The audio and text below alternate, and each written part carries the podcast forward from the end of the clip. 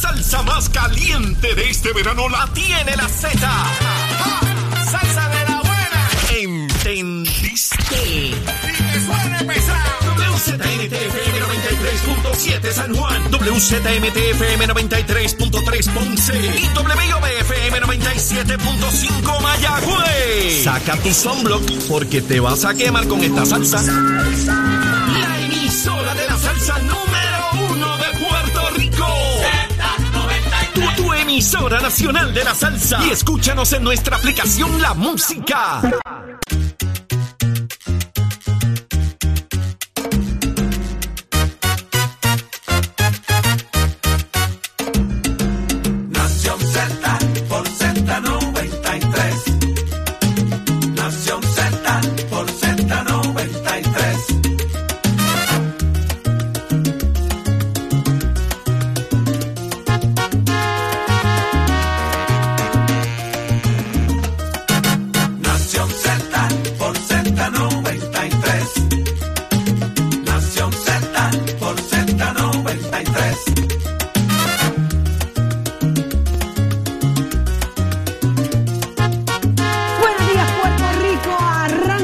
Nación Z por Z93, por el 93.7 en San Juan, 93.3 en Ponce y 97.5 en Mayagüez a través de todas las plataformas digitales y a través del Facebook. Dele seguir a Nación Z y dele share para que todo el mundo vea lo que usted disfruta y de dónde es que usted se mantiene al tanto de lo que ocurre en el país, dentro y fuera y hacia dónde nos llevan. Buenos días, Jorge. Buenos días, Eddie. Buenos días. Buenos días, Saudi. Buenos días, Eddie. Buenos días, Puerto Rico. Gracias por estar en sintonía.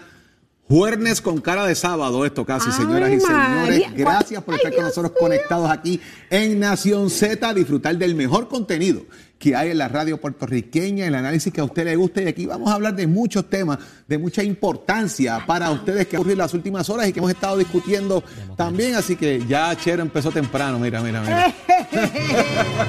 Hoy van a pasar cosas interesantes. Buenos días, Eddie. Buenos días, Jorge. Buenos días, Saudi. Y buenos días a todos los amigos que nos sintonizan dentro y fuera de Puerto Rico. Un privilegio estar con ustedes una nueva mañana de jueves, como dice Jorge, jueves 14 de julio del año 2022. Prestos y dispuestos a llevarle a ustedes la información y el análisis que a ustedes les gusta aquí a través de todas nuestras plataformas interactivas. Hágase parte de nuestra conversación a través del Facebook Live y recuerde que siempre pueden ir también al podcast para escuchar los diferentes segmentos de discusión aquí en Nación Z Saudí. Así mismo es. ¿Y quiénes nos acompañan en el día de hoy? Usted pendiente, Jorge. ¿Quiénes estarán por acá? Llega el presidente de la Comisión de Gobierno de la Cámara, Jesús Manuel Ortiz. Ha pasado mucho en las últimas horas dentro del Partido Popular. ¿Qué ha pasado con el tema de los alivios eh, a el tema de la- de- del consumo, verdad, de, de la factura de energía eléctrica, la sesión extraordinaria? Vamos a hablar con el representante sobre esos temas. Y ese y otros asuntos. Él ha hecho varias investigaciones y hay que preguntarle, darle seguimiento.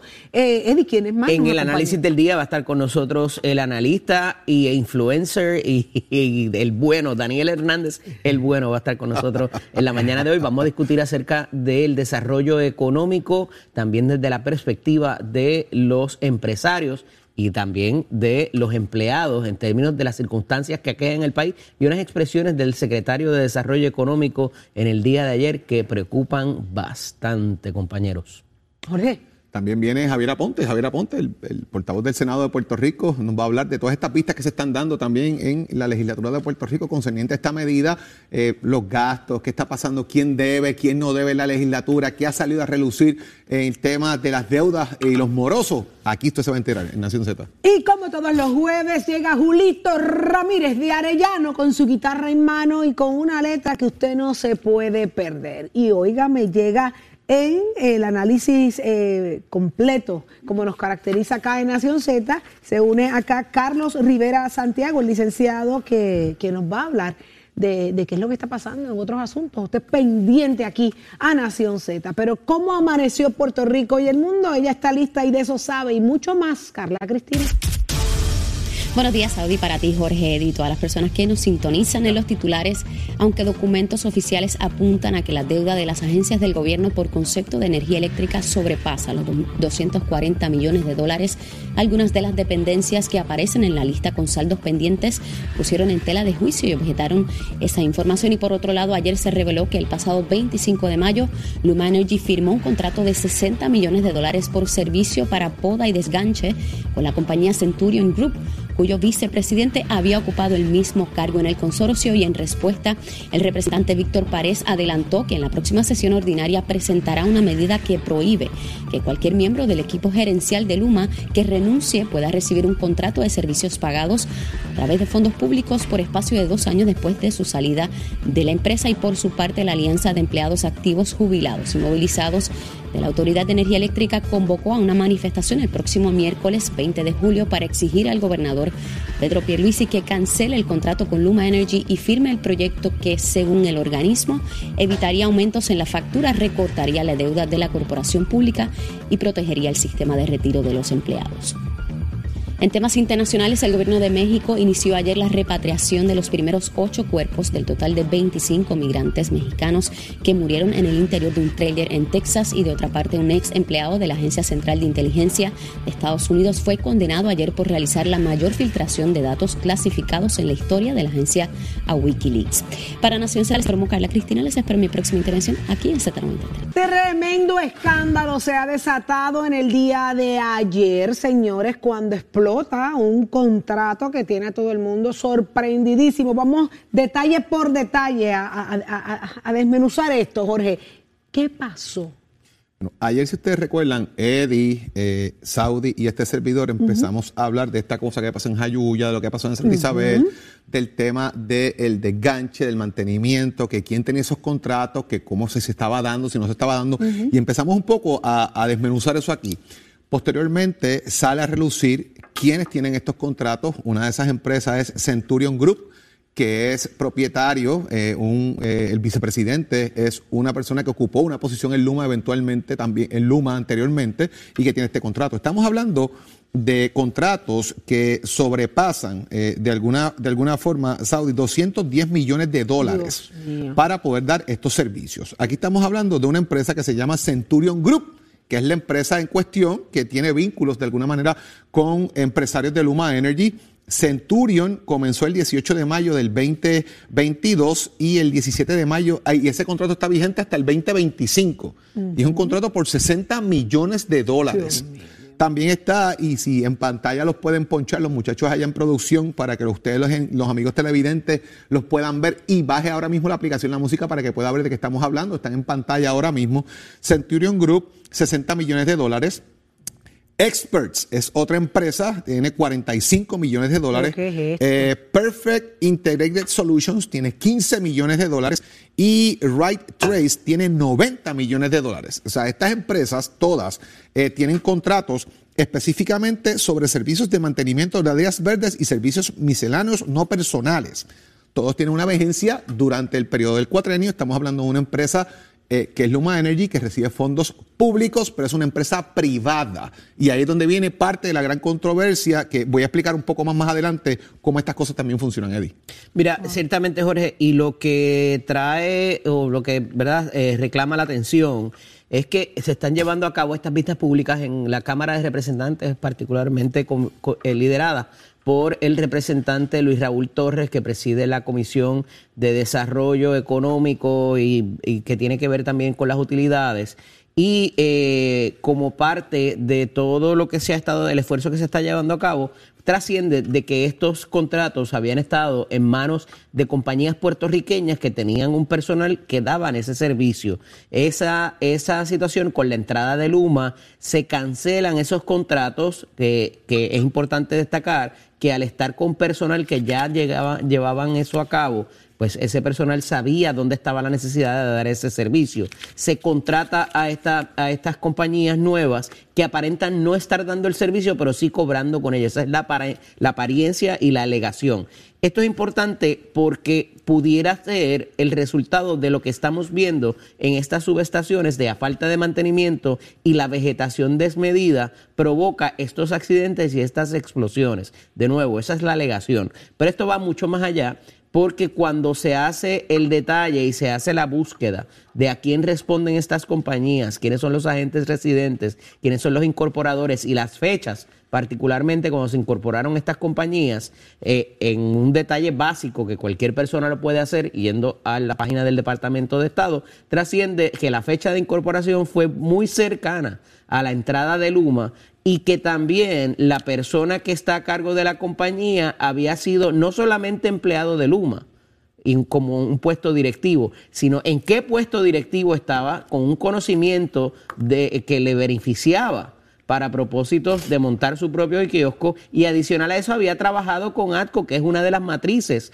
particulares de eh, lo que es el conglomerado de Luma. Así que ciertamente alguien vio una oportunidad, estaba en la posición de tener esa información en cuanto a cómo se cobraba y por qué. Y al final del día, lo más, lo más que, que- que salta a la vista es que no había la preparación, no tenían el personal, ni tenían los recursos tampoco para llevar a cabo lo que es el desganche y todo lo demás que requiere el mantenimiento de, las- de las líneas y de las facilidades de la Autoridad de Energía Eléctrica que pasaron a Luma. Y sin dar el servicio y sin estar preparado para ello y tampoco eh, brindarlo, me parece que estamos aquí ante un escándalo de proporciones mayores, peor que lo que fue Whitefish, peor que lo que fue Cobra Energy. Así que me parece que esta investigación va a rendir muchos frutos y va aquí hay adicional a eso dinero federal que pudiera provocar otro tipo de investigación que no es la de la Cámara de Representantes, que no es la del Departamento de Justicia. Esto tiene una implicación de fondos federales y cuidado que no se vaya a pique inclusive el contrato de Luma, porque aquí se sabía lo que estaba pasando y hay una participación a nivel gerencial, por lo menos por lo que trasciende a través de los papeles y la alegación, de que eh, se, se proveyó para que alguien saliera beneficiado con estos contratos y encima de eso contra no dieron ni tan siquiera el servicio. Qué increíble. En Colombia, y esto es una cosa que uno discute cuando habla de crimen de cuello blanco, y miren por dónde voy, crimen de cuello blanco, escuchen bien, crimen de cuello blanco, esto no es poca cosa.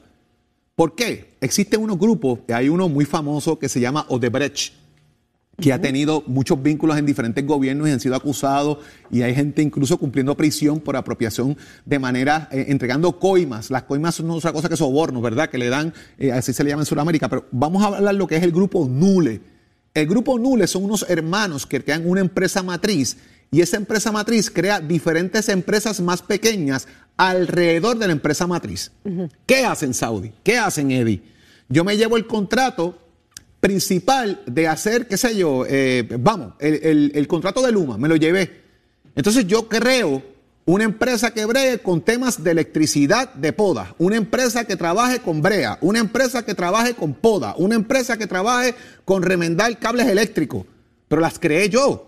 ¿Y a quién sus contratos, Saudi? A mis propias empresas.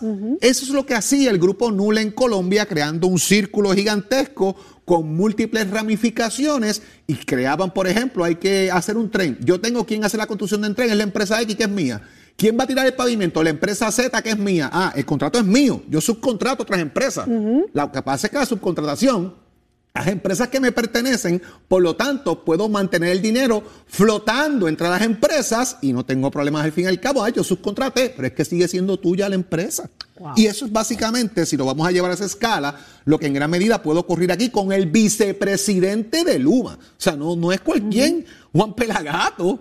Estamos hablando del vicepresidente de Luma, que es la persona que se está señalando como que es incorporador de Centurion Group. Y tienen 60 millones de pesos aquí. Esto literalmente hay que llevarlo por ahí por donde va, porque puede haber de alguna manera, volvemos, esto es una empresa privada. Y fue tan fácil como sacar el, el resumen de la persona, sacar la trascendencia dentro de la compañía y los artículos de incorporación, de nuevo, que cualquier persona puede tener acceso a ellos a través de la página cibernética del ahí. Departamento de Estado. Está ahí. ¿Y quién paga los 60 millones? Tú y yo en la factura. Esa facturita que te vino de Gracias. 400 pesos ahí. Gracias. Ahí está. Para que explotes a Yuya y explotes Santa Isabel. Explotes Ayuya, Santa Isabel, eh, se- seguimos con un sistema. No, es que esto, esto es un robo a mano armada. Y el problema aquí, Eddie, y corrígeme, es que hacer una empresa privada se cobijan de que no tienen que estar divulgando información, que reciben fondos públicos, que es la queja. Y por eso han llegado a la Cámara, incluso al tribunal. Luis Raúl pidiendo información, porque se cobijan de eso.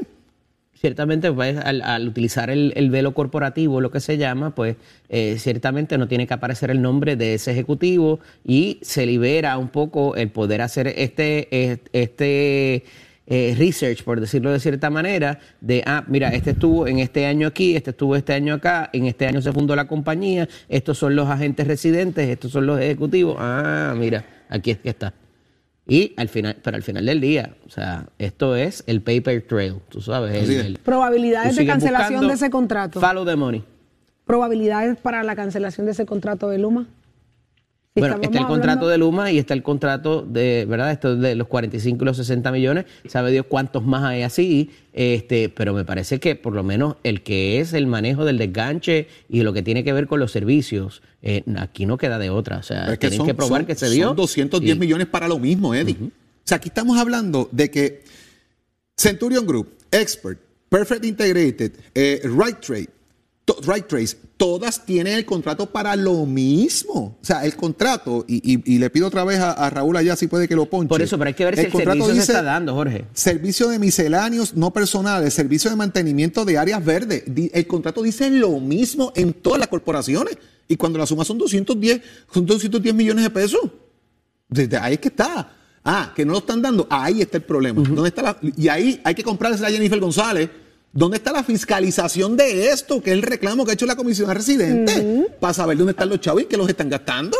¿Y dónde están las compañías puertorriqueñas que contrataron, que hicieron, y vuelvo e insisto en este, en este tema, que los hicieron invertir en equipos, en todo lo necesario para hacer estos trabajos y otros más, y de momento les quitaron los contratos, no los contrataron nunca y los dejaron con todos los equipos sobre la mesa, con los, los, los- los- camiones, con todo lo que, la inversión que hicieron para ser contratados por Luma. Y entonces, ¿cuál es el resultado neto?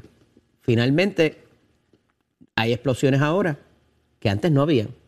Obviamente, si no das el mantenimiento, olvídense de los arcos eléctricos o de los pajaritos preñados que ellos explican de, por qué de- ocurren este los- tipo de situaciones. O de las iguanas en los contadores. También, Claro. esto es falta de mantenimiento. Vivimos en una isla tropical, la lluvia crece en la vegetación y provoca este tipo de situación, además de el, el- el mantenimiento que se le tiene que dar al área, ¿verdad? Eh, que si hay que cambiar un fusible, lo que sea. Si eso no ocurre, vamos a ver inevitablemente lo que está ocurriendo ahora.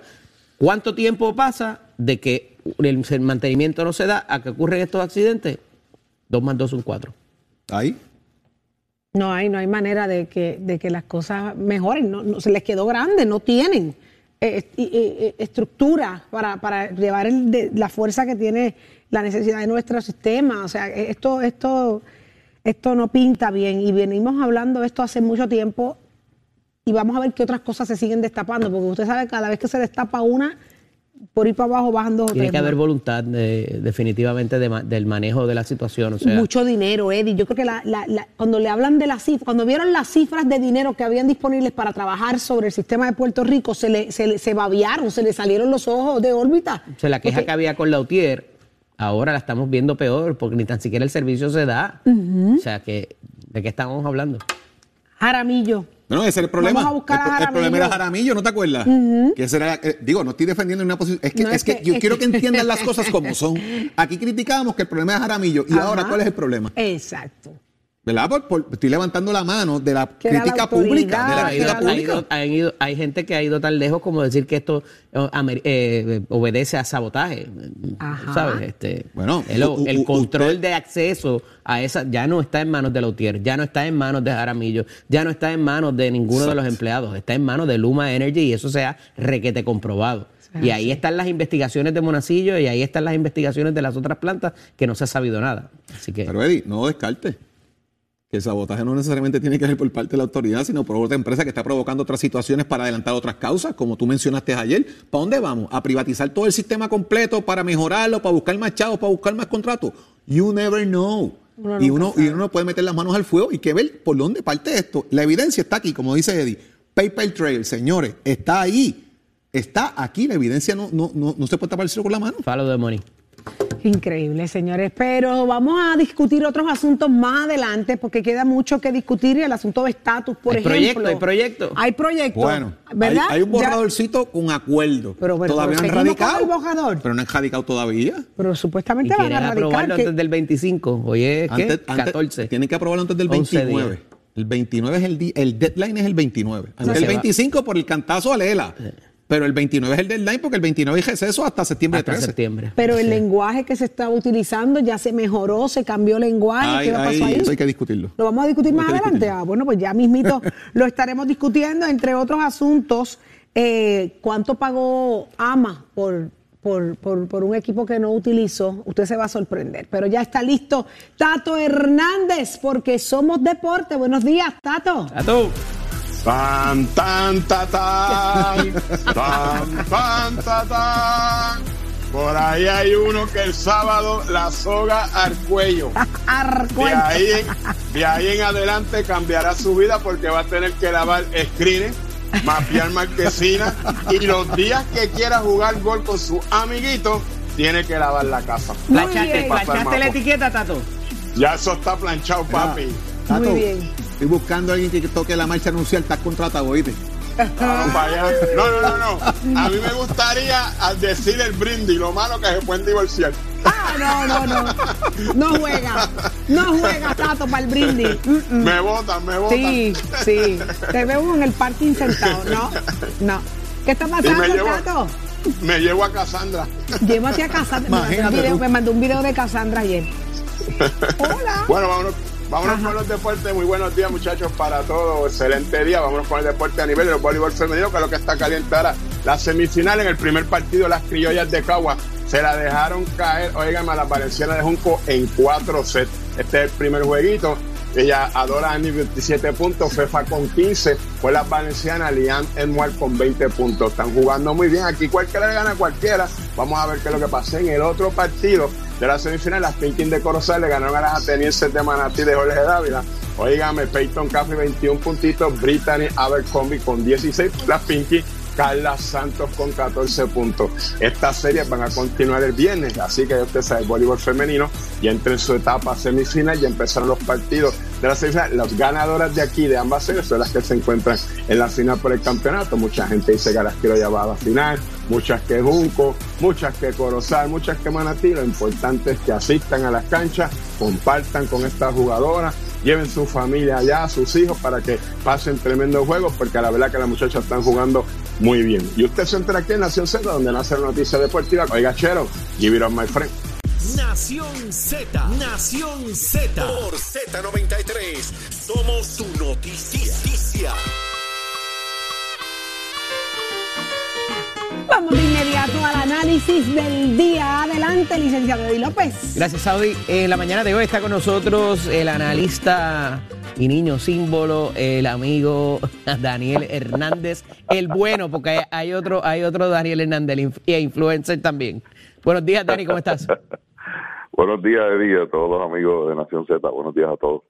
Dani, el secretario de Desarrollo Económico hace unas expresiones en el día de ayer que parecería hasta un, ¿verdad? una admisión de que nos tenemos que rendir, no, no nos tenemos que rendir, pero que está bien difícil la situación por la cuestión del costo de vida y lo que esto implica para los negocios, para los empleados, para el clima de inversión y para muchos asuntos en el país eh, que más allá de lo que se puede hacer por la vía legal o por eh, eh, mantener relaciones con otras eh, jurisdicciones, como quiera, está bien complicado el asunto de hacer negocios en Puerto Rico. Pues mira, está complicado hace tiempo. Ahora lo que ha habido son agravantes. Eh, me parece que. Como no por ha ejemplo. habido- bueno, el, el, el asunto de, del costo de la luz, de la energía, es evidente, pero es algo que los comerciantes se han venido quejando desde hace años, muchísimo tiempo.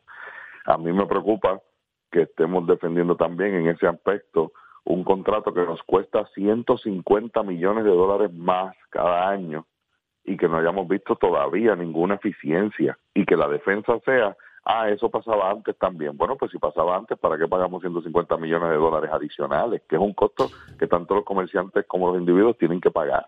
Tampoco se ha agilizado en nada el asunto de los permisos e incluso ha habido un retroceso porque anteriormente, para los amigos que no sepan, ya era ley que los permisos en Puerto Rico que no conllevaran ningún tipo de operación de un negocio que fuera eh, químico o comida, se otorgaran en 24 horas y que luego el comerciante tuviera seis meses para completar el trámite de los papeles.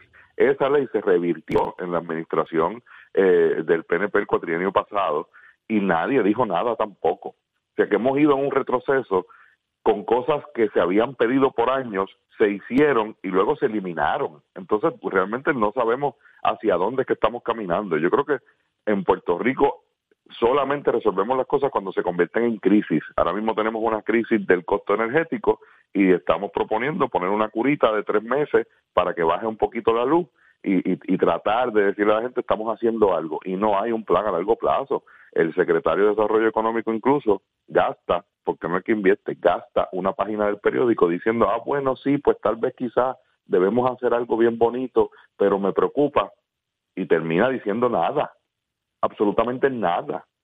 El asunto del clima de inversión, los cambios en el código contributivo eh, y todo lo que tiene que ver con estas leyes de incentivos, ¿verdad? Que tanto se ha traído a la discusión de si amerita mantenerlos o no. ¿Cómo ves ese asunto en términos de que otro cambio también, pues es difícil explicarle a esa inversión foránea de que sí, pero en cualquier momento puede cambiar y, y si está esta herramienta, pero a lo mejor me la quitan el año que viene, eso tampoco eh, favorece el asunto porque no da certeza a un, a un destino de inversión, porque en cualquier momento me pueden volar el, el, el, el decreto que tengo de incentivo y entonces no lo voy a tener y, ya hice una inversión para llegar al país. ¿Cómo ves ese asunto? Bueno, pues por supuesto, es parte del mismo, la misma raíz del problema, un plan a largo plazo, no medidas que resuelven situaciones que vemos ahora sin pensar en cuáles serán las situaciones a futuro.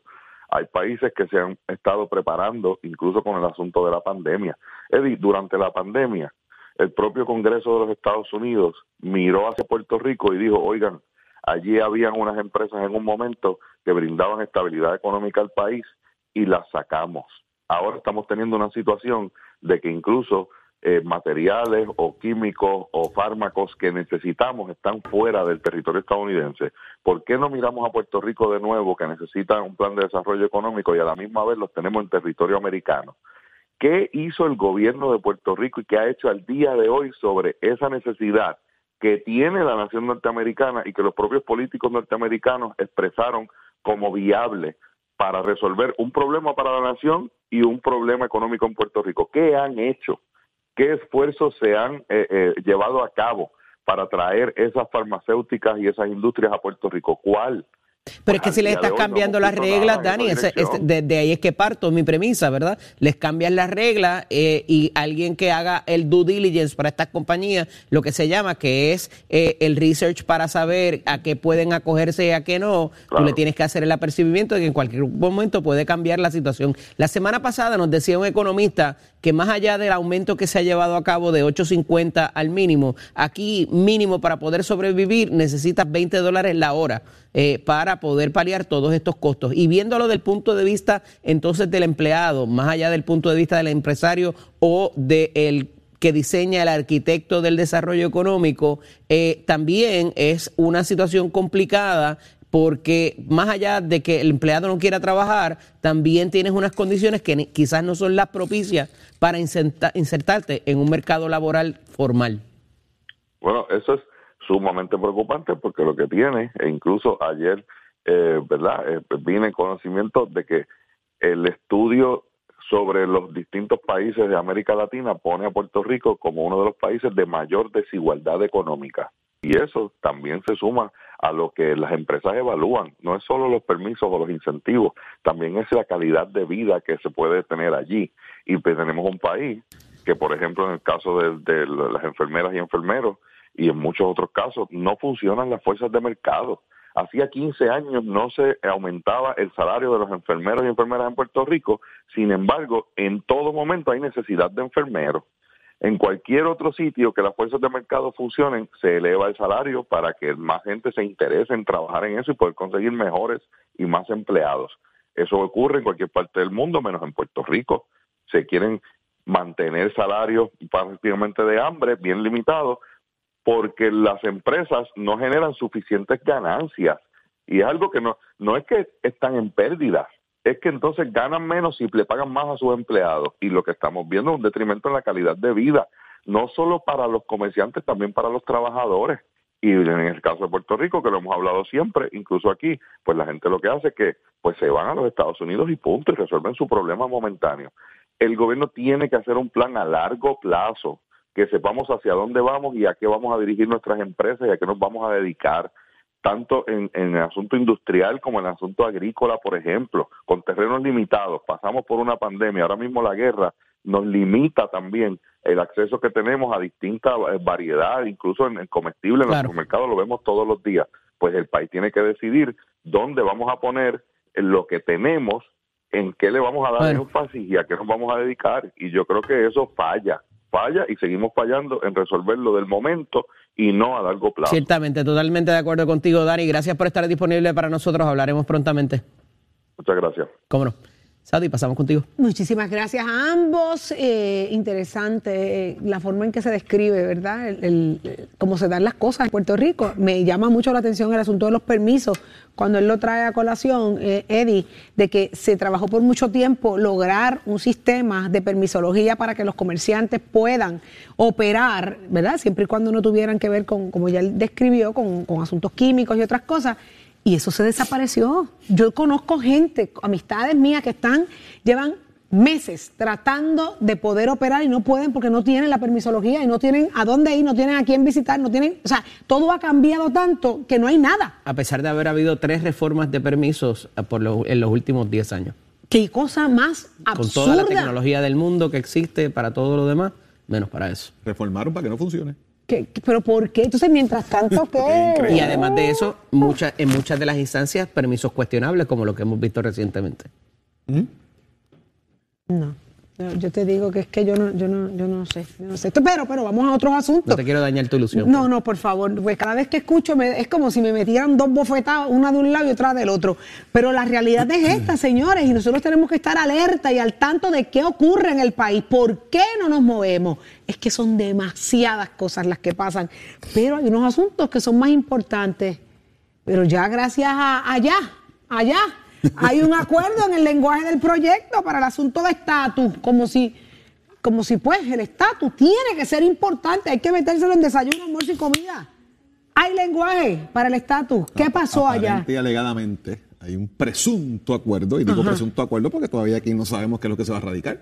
O sea, aquí, aquí sigue habiendo, aquí seguimos discutiendo y hablando sobre un borrador y el hearsay, ¿verdad? Lo que otros dicen, porque no hay un documento que podamos leer ahora mismo que diga este es el proyecto, no se ha radicado aún, el reloj está corriendo en contra del proyecto, no a favor del proyecto, eh, deben radicarlo, esperan en las próximas horas. Es el comentario que ha surgido a través de diferentes fuentes eh, en Washington y aparenta ser que entre el borrador, pues sí, sigue estando el ELA fuera del juego eh, y eso pues agrava la situación en el Partido Popular, que de paso no hay junta de gobierno convocada, no se va el, el anuncio que hizo el presidente Dalmau el pasado mes, pues queda literalmente en el aire, no va a ocurrir nada con eso ahora mismo, no hay una fecha establecida para atender el O tema. sea que la carta que envió Tatito tuvo efecto. Bueno, lo que pasa es que no tiene ningún efecto ninguna, porque el problema es que ahora no va a pasar nada. Pero había fecha y Tatito mandó una carta Tatito pasó diciendo una que fecha no. que la movieran a, a- a martes y José Luis Dalmau la iba a mover esa fecha y después dijeron no lo hagas ese día tampoco. Ah, no, o sea, ha habido una crítica constante de que eh, ni, ni, ni, de, ni de piña ni de coco, pero al final del día el tema neurálgico de esta discusión sigue siendo el tema de la ciudadanía americana, dentro del lenguaje que se está proponiendo, Eddie. Y, y es un tema importante porque habla de cómo preservar la ciudadanía americana bajo la libre asociación, pero en cierta forma le da fecha de caducidad. O sea, el lenguaje propuesto, según lo que relatan los medios de comunicación, es que se sostendría la ciudadanía estadounidense bajo un primer pacto de libre asociación. ¿Qué significa eso? pues le están dando alguna fecha de caducidad. Aquí estamos hablando incluso de que padre y madre con ciudadanía americana, su hijo la tendría. Pero padre con una ciudadanía americana y madre, o, o viceversa, ¿verdad? Con, con ciudadanía que no es americana, puede incluso hablar hasta casos de, de- de leyes de migración.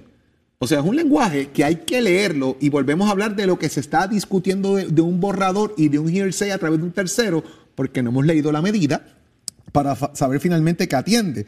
De igual manera, el reloj corre en contra, como habíamos mencionado, porque el 29 es la fecha cierta para irse de receso de este mes hasta el 13 de septiembre. Tiene que atenderlo ahora y habíamos dicho hace casi un mes atrás, Eddie López aquí y yo estábamos discutiendo precisamente que la fecha cierta era el 25 de julio para meterle un tutazo a Lela de te erradicamos el proyecto donde muere. Ah, súmele que no hay un republicano todavía a favor del proyecto, que se haya expresado a favor del proyecto, más allá de la comisionada residente. Mira, aquí hay unos asuntos puntuales eh, y tienen que ver más allá de que se pongan de acuerdo sobre fórmulas de estatus o demás.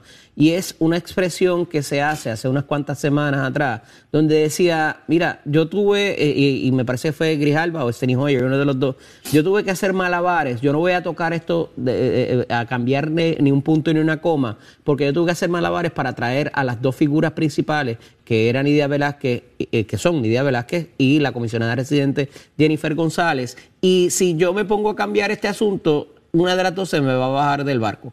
Por tanto, esto está como está, no vamos a incluir a Lela y nos vamos con esto.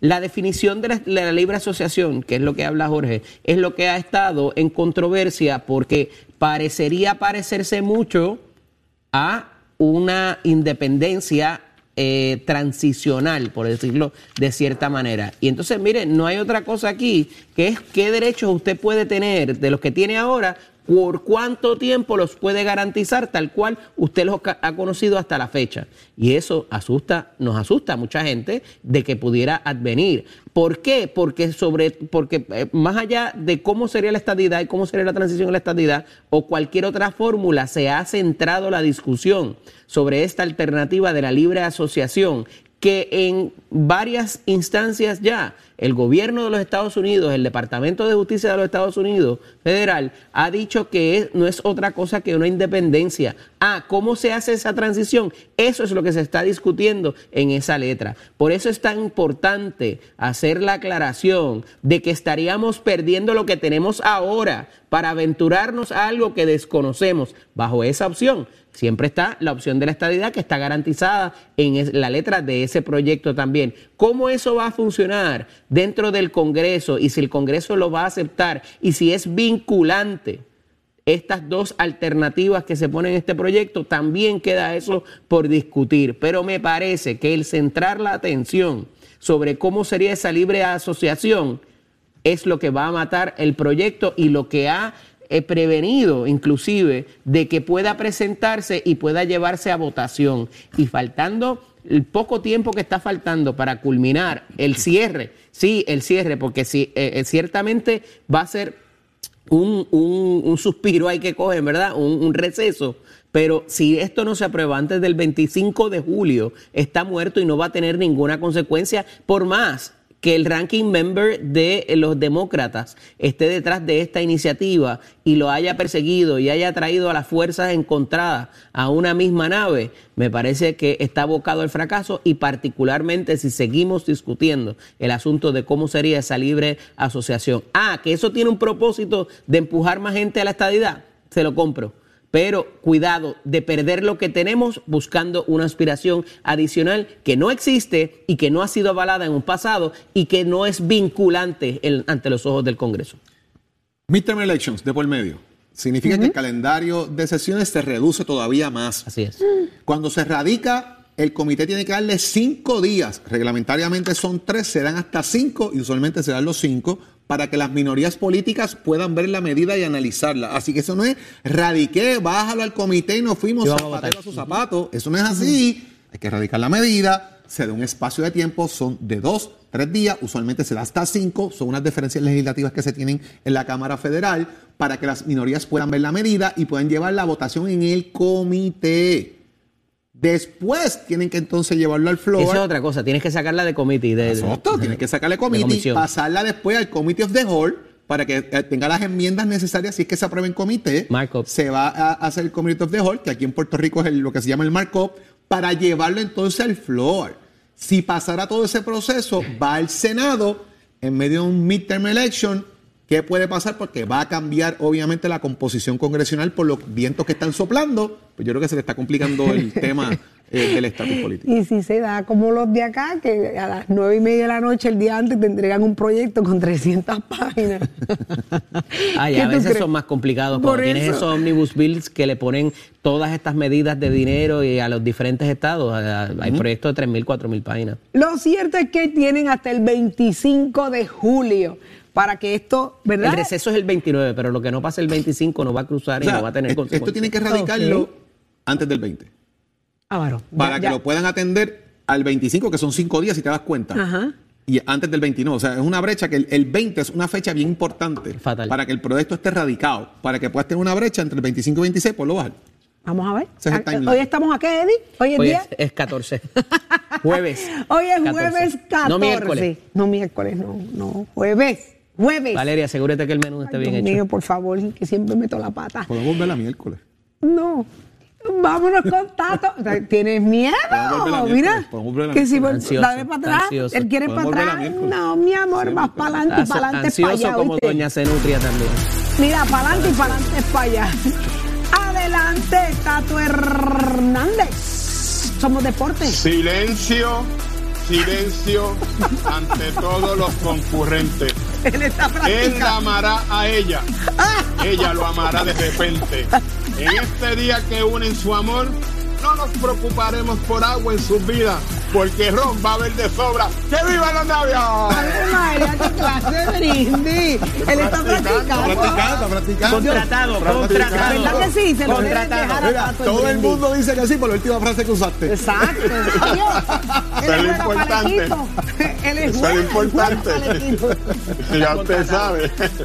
Vamos al mambo, señoras Vamos. y señores. Muy buenos días para todos. Tato Hernández en la casa. Somos Deporte aquí por Nación Z. Usted nos escucha en el 93.7 de la Z y también nos ve por Mega TV, canal 18.1, Facebook Live, en la aplicación lamusica.com. Bueno, vámonos con el baloncesto superior nacional, que la cosa está bien buena, como dicen los nenes al frente de los cangrejeros de Santurce. Óigame, sobrevivieron en tiempo extra. Los atléticos estaban jugando fuera de liga, pero Giancarlo Clavel, óigame, jugó magistral, cinco puntitas del último ese tiempo extra con dos bombazos de Ángel Matita Sosa, paralizaron, óigame, a los a los, a los muchachos de San Germán y los cangrejeros se llevaron la victoria en tiempo extra 117 a 109. Por otro lado, en otro partido, los capitanes de Arecibo que estaban perdiendo, oígame, vinieron de atrás, remontaron y le ganaron a los gigantes de Carolina, son de 94 por 77, Walter Hort 19 puntos, Gustavo Ayón, el centro mexicano que está jugando acá de refuerzo con 15 puntitos en la victoria, como también Víctor Liz con 16. Esta serie está muy buena, esta serie está muy fogosa, las fanaticadas llenan esas canchas de esquina a esquina, qué bueno, me alegro por eso, todo el mundo apoyando a su equipo. Aquí es suerte y verdad, buen movimiento de los dirigentes como sus fichas con el ajedrez y que vayan los mejor. Y yo espero que mis vaqueros estén en esos últimos cuatro y estén en la final. Que usted se entera aquí en Nación Z Somos Deportes. Achero, give it on my friend.